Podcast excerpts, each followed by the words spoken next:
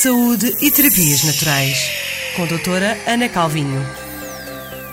Saúde e Terapias Naturais têm o apoio da Clínica Medicina Herbal Árvore da Vida. Para informações ou consultas da especialidade, pode ligar para 914 702 910.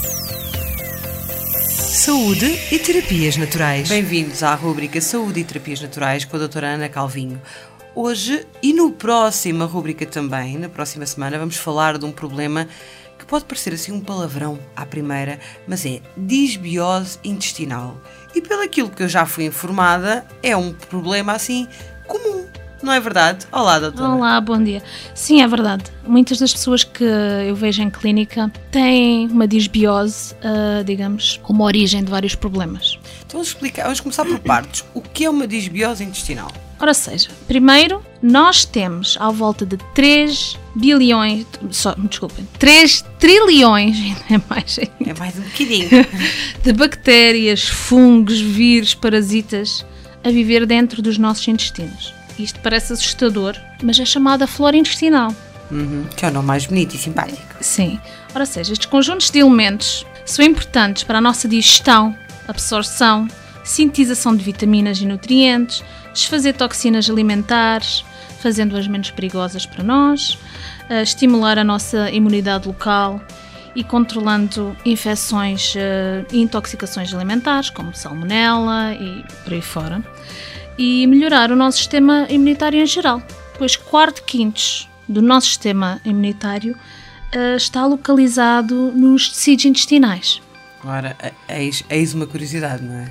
é verdade. Ora seja, a desbiose intestinal é definida como um desequilíbrio entre os micro-organismos benéficos e patogénicos, resultando então num desbalanço desfavorável à saúde da pessoa em questão. Este desbalanço então vai causar uma redução na capacidade de absorção dos nutrientes, das vitaminas, criando uh, toxinas, inativando enzimas digestivas e formando químicos carcinogénicos, ou seja, nós até podemos estar a achar que estamos a consumir alimentos uh, que são bons e estamos a consumir as vitaminas e as proteínas que, que necessitamos, mas se houver essa dita disbiose, um, acabou porque nada entra na, na, no organismo. É? Sim, sim. Eu às vezes vejo pessoas eh, quais estão com deficiências vitamínicas ou com falta de ferro, mesmo comendo alimentos com ferro, e então há sempre esse, digamos, esse, esse problemazinho debaixo da cama, entre yeah. aspas. Ele está tão escondidinho, tão escondidinho. As pessoas não. Porque não é uma coisa que doa, não é? A pessoa não dói, vai aparecendo é outros problemas acessórios. Sim, sim, porque os sintomas da disbiose são muito vagos. Eu vou dizer alguns. São muito vagos. Então, podem ser náuseas, gases, distensão abdominal, diarreias ou prisão de ventre, dores de cabeça, cansaço normal, acne, urticárias, dores abdominais, dores em articulações, névoa mental, aquele cansaço mental assim, uh, indigestão, refluxo e certas reações alérgicas, como eczemas, às vezes assim espontâneos, ou psoríase, infecções recorrentes, infecções urinárias e cândida.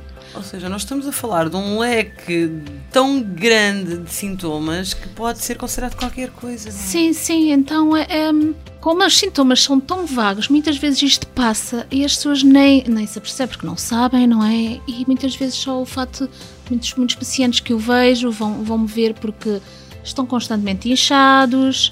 Uh, e depois, à medida que o questionário começa, eu começo então a ver que, ah, ok, esta pessoa uh, a nível de análise não absorve isto, ou depois tem problemas de pele também, e então penso sempre então na disbiose, porque é, é muito mais comum do que...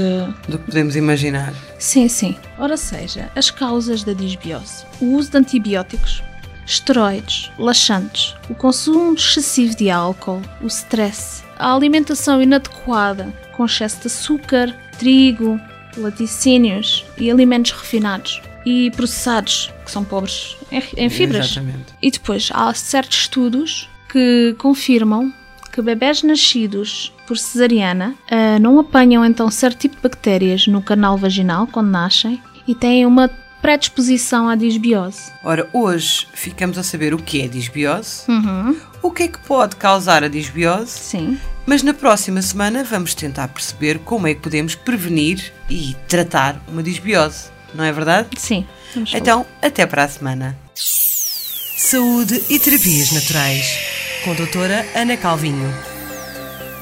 Saúde e terapias naturais têm o apoio da Clínica Medicina Herbal Árvore da Vida. Para informações ou consultas da especialidade, pode ligar para 914 702 910.